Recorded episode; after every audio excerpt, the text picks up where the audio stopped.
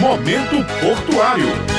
Bom dia, ouvintes da Rádio Tabajara. Estamos começando mais um Momento Portuário e desta vez vamos ter um programa mais histórico, rememorando um pouco da trajetória do Porto de Cabedelo e dos portos aqui na Paraíba. Mais uma vez recebemos Gilmara Timóteo, presidente da Companhia Docas da Paraíba e também sabe tudo sobre a história do Porto de Cabedelo. Não é isso, doutora? Seja bem-vinda.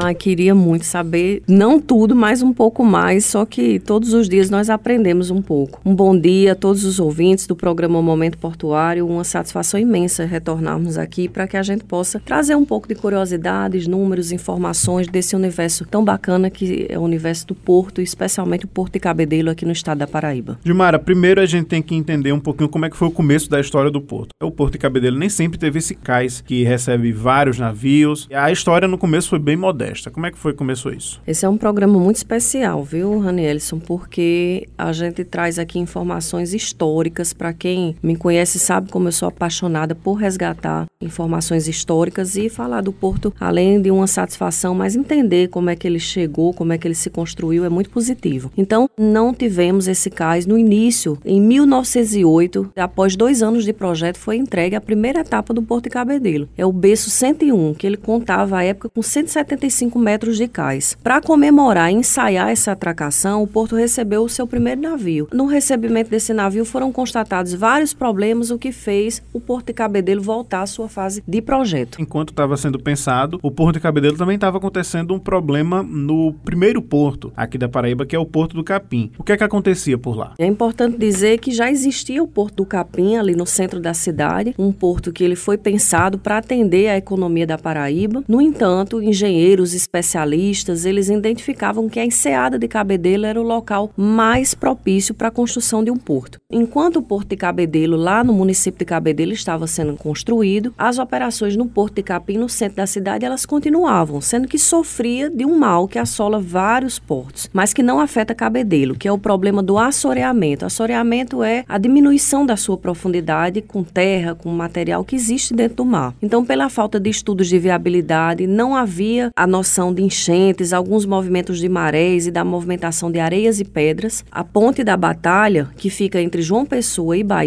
que já que tinha grandes blocos de pedras, foram levados para enchentes até o Porto Capim, o que fez com que tivesse um assoreamento. A profundidade daquele porto, ele nunca foi possível ou nunca chegou a atingir o número necessário para uma movimentação de navios grandes. Só para se ter uma ideia, o Porto Capim ele chegou a ter somente 5 metros de profundidade e o primeiro navio que chegou, existe um livro que conta essa história de um historiador muito bacana aí, do, inclusive paraibano, ele conta que o primeiro navio, quando chegou a atracar no Porto Cabedelo, estava aquela quantidade imensa de pessoas assistindo e ele encalhou. Ele não conseguiu chegar até o cais. Então, esse é um problema que inclusive assola outros portos hoje. A gente vê que a história da Paraíba, a história do Porto Capim, ela existe. Hoje, muitos portos sofrem com isso e precisam gastar com o desassoreamento para manter nessa profundidade do canal de acesso. Sim, o Porto de Cabedelo ele é protegido ali pelo Rio Paraíba, pela vasta vegetação que existe. Nós temos problemas de assoreamento, só que ele é mínimo com relação a outros portos, tanto é que a nossa última dragagem, ela foi em 2010, estamos falando de 20 anos. O porto continua mantendo o seu calado de 9.14. Obviamente a gente tem ido em busca de recursos para que a gente possa aprofundar mais ainda para 11 metros e depois para 13 metros, fazendo com que o porto receba navios de maior porte, com capacidade de movimentar mais cargas, mas em comparação a outros portos que precisam ser dragados ano a ano, como por exemplo o Porto de Santos. Quem tiver curiosidade curiosidade, pode pesquisar na internet. O Porto de Santos, se não tiver dragagens recorrentes, ele perde a sua funcionalidade, porque diminui a capacidade de profundidade, impedindo navios e impedindo o que já está programado para aquele porto de acontecer. Bem, Gilmar, e voltando para Cabedelo, a, as obras, como a gente falou, elas foram paralisadas, né? Depois que o primeiro navio atracou, vários problemas foram constatados. Como é que a população reagiu a essas obras paralisadas? À época, a população reagiu com protestos. Tem uma matéria que foi veiculada no Jornal da União,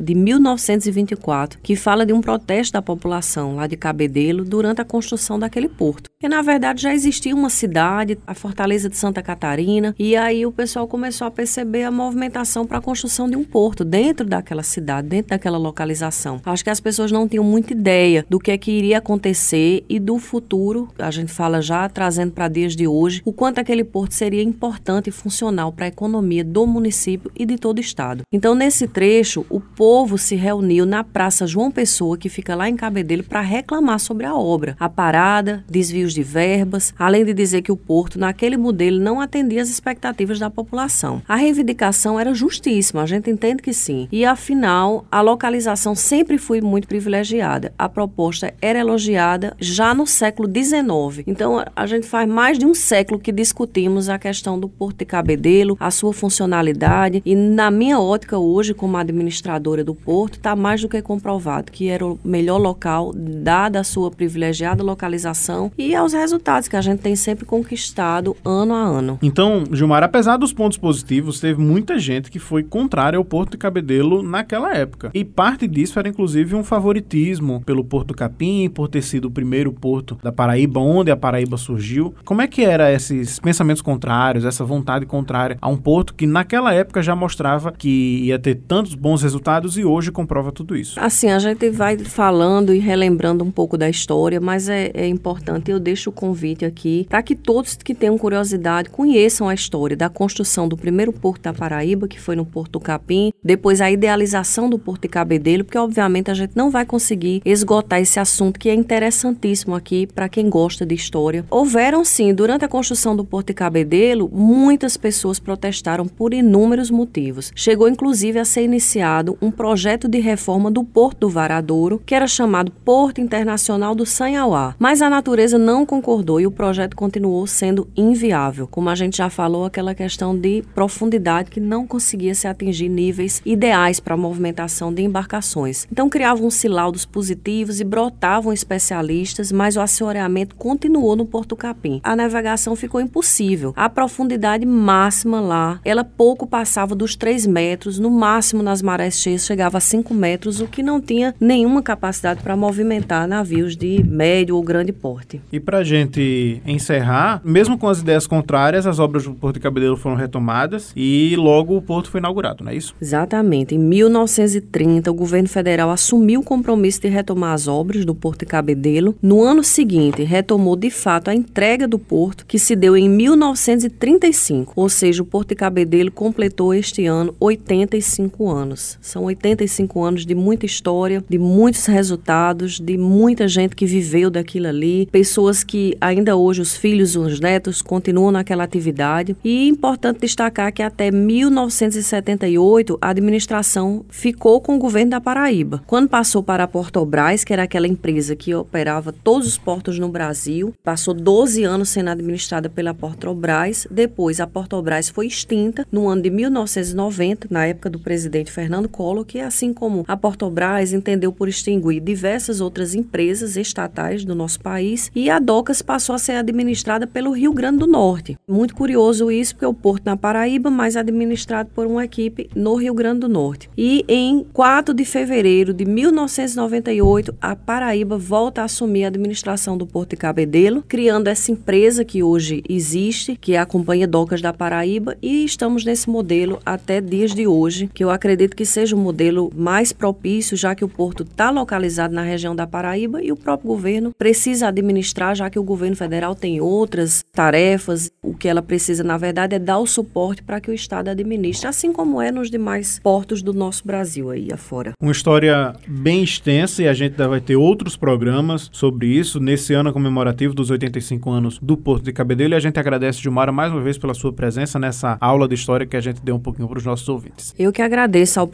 de falar aqui desses relatos e dessas histórias do Porto de Cabedelo, do Porto do Capim, das confusões que nós tivemos até chegar nesse modelo de hoje, mas que realmente é um tema muito interessante que a gente precisa sim voltar e trazer mais curiosidades aí para que o público possa se apaixonar da mesma forma com que todas as pessoas que passam por essa operação portuária ficam apaixonadas, porque realmente a história traz pontos importantes, mas a realidade de hoje é o que é mais convidativo para que a gente possa estar tá sempre firmes e fortes à frente dessa atividade. Então, muito obrigada mais uma vez e até o próximo programa. Muito obrigado a você, ouvinte, que esteve com a gente. Nos vemos na próxima segunda-feira em mais um Momento Portuário. Momento Portuário.